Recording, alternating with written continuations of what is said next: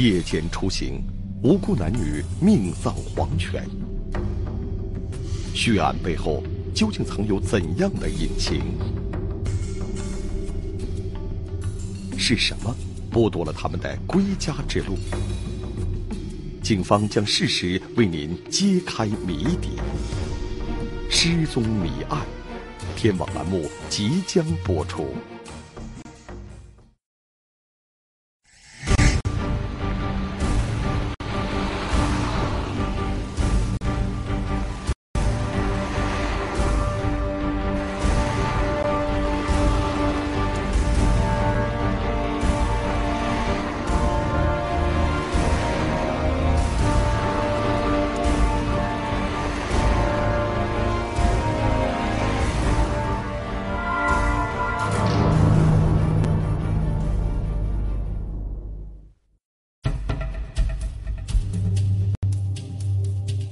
二零一零年九月七日下午，一名女子急匆匆地来到了云南省红河州蒙自市公安局报案，说她的姐姐黄某和其朋友王某三天前，也就是九月四日上午驾车去开远后，至今未归。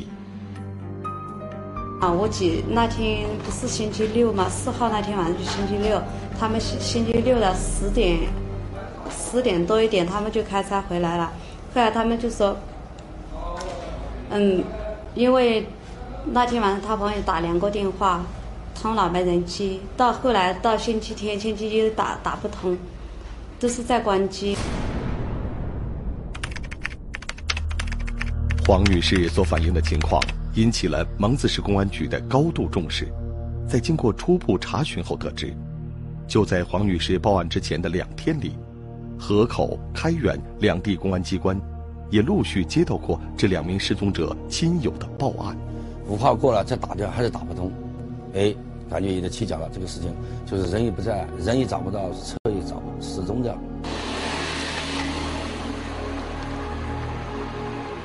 人命关天，案情蹊跷。蒙自警方立即将这一情况向红河州公安局做了汇报。二零一零年九月九日上午。红河州公安局立即召集州局以及蒙自、开远、河口等市县公安局刑侦技术人员，召开了案情分析会，将此案定为“九零九”专案开展侦查，并指定此案由蒙自市公安局管辖。黄某和王某到底发生了什么？他们究竟现在身在何处？是死是活，大家不得而知，眼下也没有第一现场。那么，摆在警方面前的第一个问题就是：如何寻找突破口？我们整个案子，我们就从我们这个信息化和科技方面，我们来切入。首先一个呢，就是我们通过我们城市的监控系统，还有我们道路的这个收费站等一些监控系统。这个抓拍信息系统、视频信息系统啊，经过调取监控录像，出入城监控系统清晰地记录了失踪前王某与黄某所驾驶的银灰色福特轿车的运动轨迹。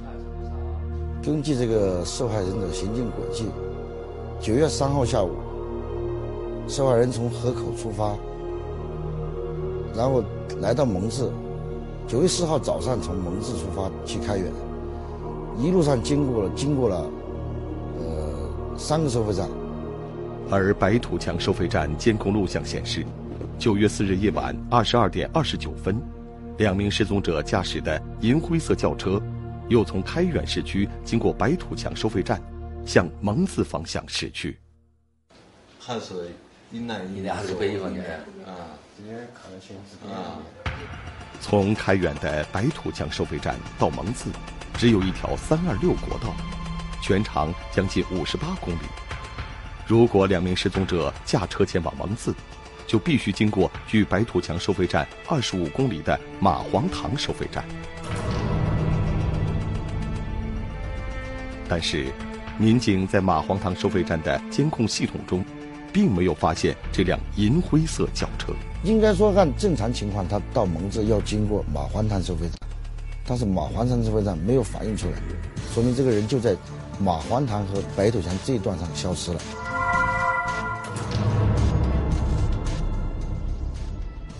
显而易见，两名失踪者驾驶的银灰色轿车并没有驶出白土墙收费站至马黄塘收费站这二十五公里的路段，可见事出蹊跷。此刻让警方匪夷所思的是，难道他们在这段路途中发生了什么意外？银突的，我们公安机关交通部门在四号的晚上到五号有没有发生交通事故？没有人，没有这个车发生这个事故的记录。所以说，凭这个以后呢，我们感到构成案件的可能性是相当大的，就是凶多吉少。一直没有。没有踪迹，人也找不到，车又失踪掉。从这个情况，我们初步断定，应该是性质恶劣的严重性伤害。星期一到星期三，我就是在做梦，跟梦见我姐不给我讲话，那我就说肯定想我姐，肯定出大事了。案件显得扑朔迷离，警方多方查找线索未果。而种种迹象表明，这起人车失踪事件极有可能是一起刑事案件。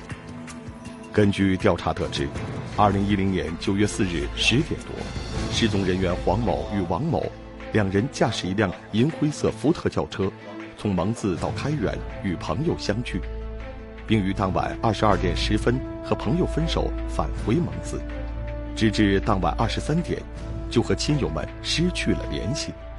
大家不知道他们遭遇了怎样的境况。应该说，到了开眼，从开眼吃完晚饭和这个朋友喝喝晚茶以后呢，十点十九分离开开眼，这个过程是很清晰的。呃，他的朋友，包括电话等等，都可以证实这个事情。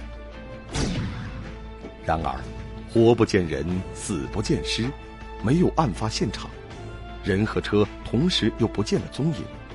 这无疑给警方的案件侦破带来了很大的难度。那么，警方下一步将如何寻找案件侦破的突破口呢？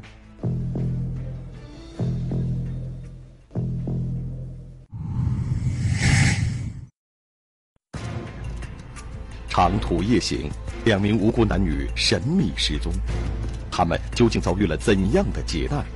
而犯罪嫌疑人又逃往了何处？失踪谜案，天网栏目正在播出。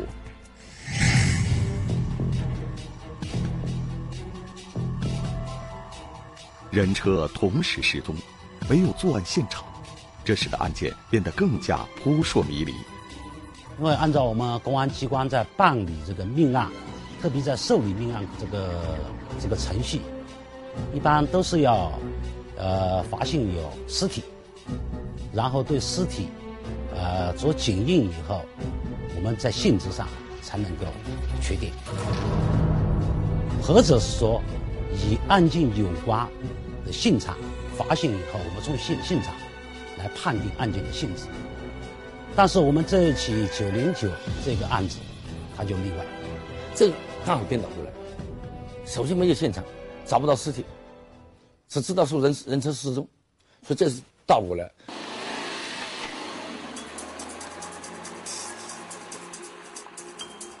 由于这起人车失踪案件的特殊性，也就要求专案组必须改变传统的由案到人的侦破模式，而采取由人到案的新模式。按照这个新的模式，专案组开始调整了案件侦破的思路和方法。反过来，首先把犯罪嫌疑人抓到，然后由犯罪嫌疑人指认杀人的现场、抛尸的现场、藏匿车子的位置。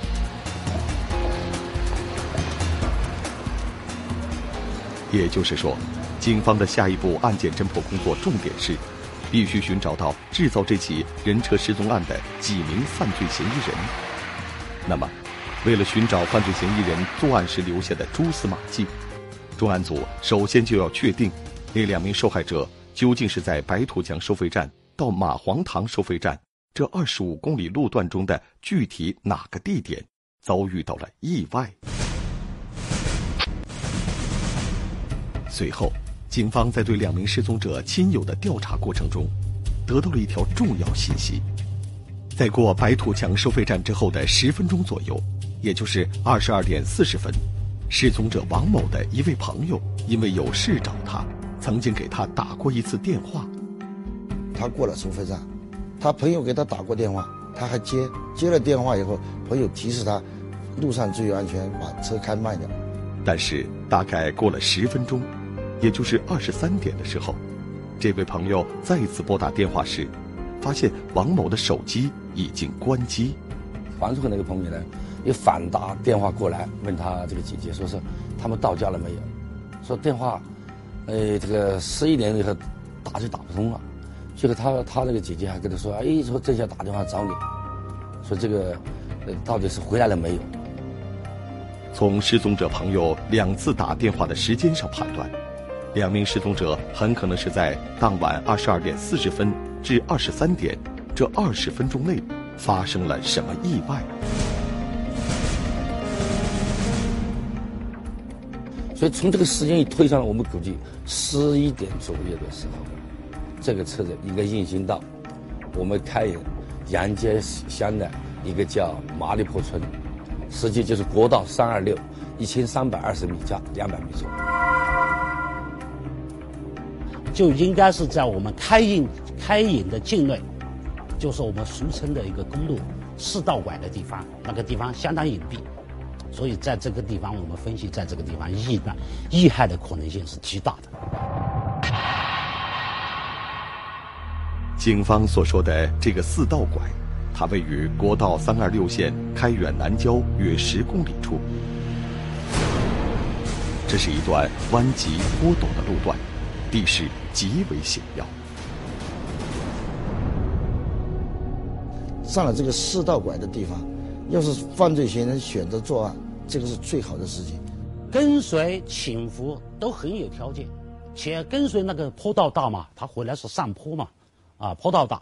他车速快不起来，再好的车他也是慢的。根据四道拐的特殊路况，警方认为，四道拐很可能会成为犯罪嫌疑人对两名受害人实施抢劫的路段。那么，如果犯罪嫌疑人在此实施抢劫，就必须有交通工具，并且作案人数在两个人以上。就算当时判断不了嫌疑人是否带车。但是你用什么方式把在行进当中的车停下来，让他停下来？当时我们就分析了，判断嫌疑人应该使用交通工具，但是是摩托车还是汽车，当时不好判断。但是肯定有交通工具。如果犯罪嫌疑人果真在四道拐这一地段对两名受害人实施了抢劫，那么他们就一定会留下一些痕迹。然而。当警方调取这一路段之后的其他几个收费站的监控录像时，却没有发现当天夜里两名受害人所驾驶的那辆银灰色福特轿车，以及其他可疑车辆。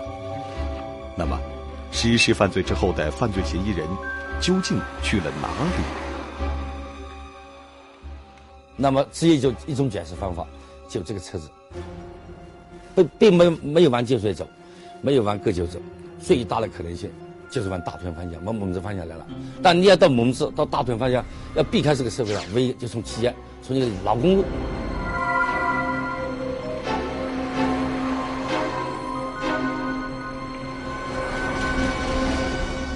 至此，专案组综合分析认为，两名失踪者黄某和王某，很可能是在从白土墙收费站到马黄塘收费站区间的四道拐这个路段。遭遇到了两名以上的犯罪嫌疑人实施的抢劫，